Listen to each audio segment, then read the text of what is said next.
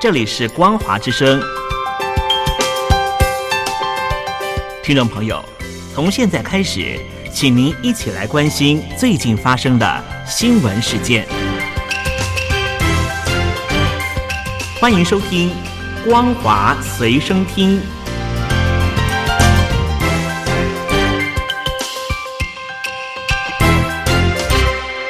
收音机旁的听众朋友，您好，欢迎收听《光华随身听》，我是嘉玲。我们来关心最近发生的新闻：以巴战火再起，联合国安理会成员国和穆斯林国家十六日召开紧急线上会议，谴责以色列及巴勒斯坦的暴力冲突，呼吁双方停火，却没有就这次冲突达成一致立场。中国大陆外交部长王毅批评美方阻挠安理会发表共同声明。以巴军方十七日继续空袭加萨市的几个据点。加萨卫生官员说，上周冲突爆发到现在，加萨至少已经有两百零一人丧生，包括五十八名孩童、三十四名妇女。以色列政府表示，一国有十人丧生。联合国秘书长古特雷斯说，联合国已经介入斡旋以巴停火。他说：“暴力冲突只会酿成更大规模的伤亡、破坏和绝望。战事将以巴卷入暴力漩涡，对当地造成毁灭性的后果。”美国总统拜登已经在十五日与以色列总理内塔雅胡及巴勒斯坦自治政府主席阿巴斯通话，强调停火的重要性。在安理会针对这次冲突召开的紧急会议中，美国驻联合国大使汤马斯·格林菲德表示，美方努力不懈地透过外交管道阻止冲突。他呼吁以巴停火，表示以色列及巴勒斯坦人都有安全生存权利。美方外交人员积极与以色列、埃及、卡达以及联合国外交官合作，致力让局势平静。中国大陆目前是联合国安理会的本月轮值主席国。大陆外交部长王毅表示，很遗憾的，仅仅因为一个国家阻挠安理会无法联合发声。他指责美国站在国际正义的对立面。我们呼吁所有安理会成员国承担应尽责任，切实努力维护地区和平与安全。美中作为安理会常任理事国成员，常常未能就关键国际议题达成共识。美国被控在上周刻意拖延安理会开会时间。国务卿布林肯说，美方希望让外交手腕有时间发挥效用。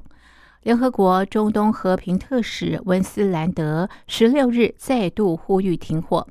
以色列官方消息表示，巴勒斯坦军事团体已经发射超过三千枚火箭攻击以色列，以色列则是空袭反击近一千次。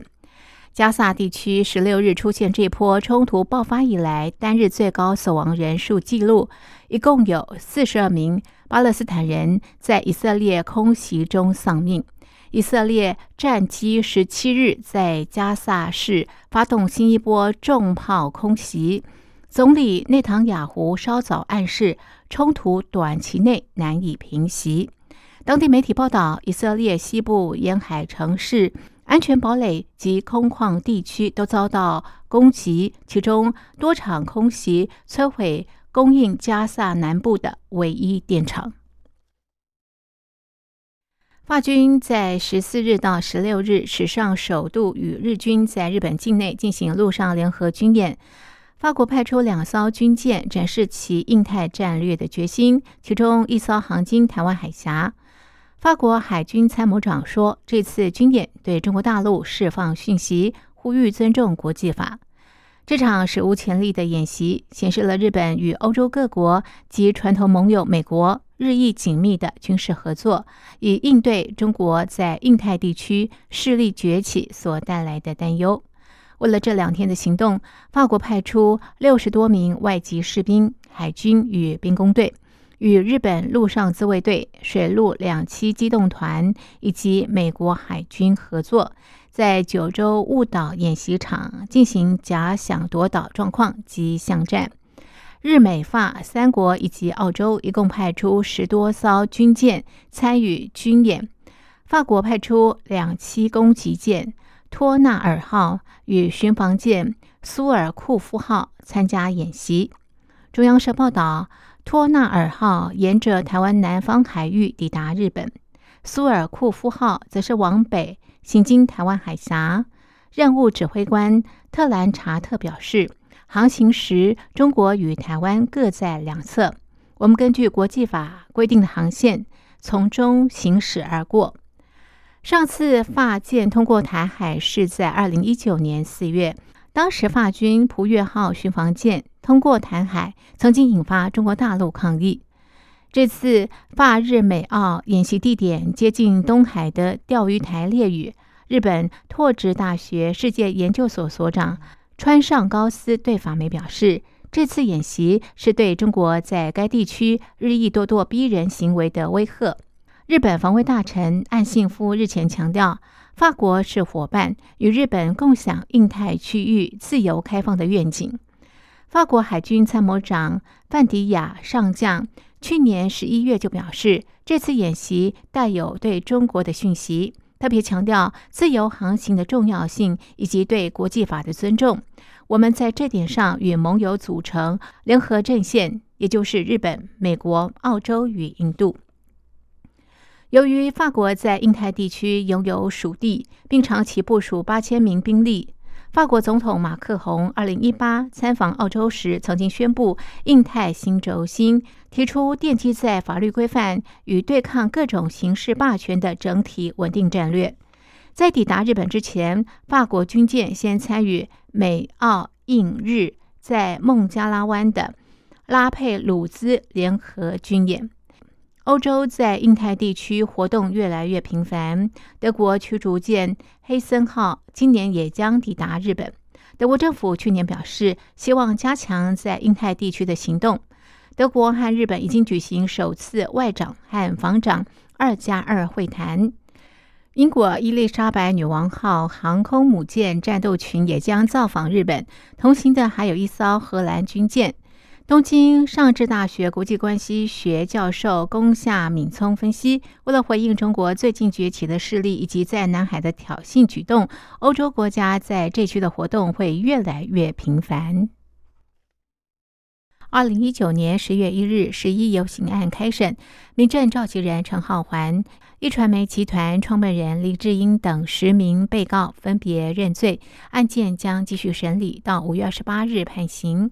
二零一九年十月一日，中共国庆日，民政召集人陈浩环、一传媒创办人李志英、民主党前主席杨森及何俊仁、支联会秘书蔡耀昌等十名泛民主派人士参与没有国庆只有国殇的游行，之后分别被控组织未经批准集结罪、善或他人明知而非法参与未经批准集结罪、参与未经批准集结罪。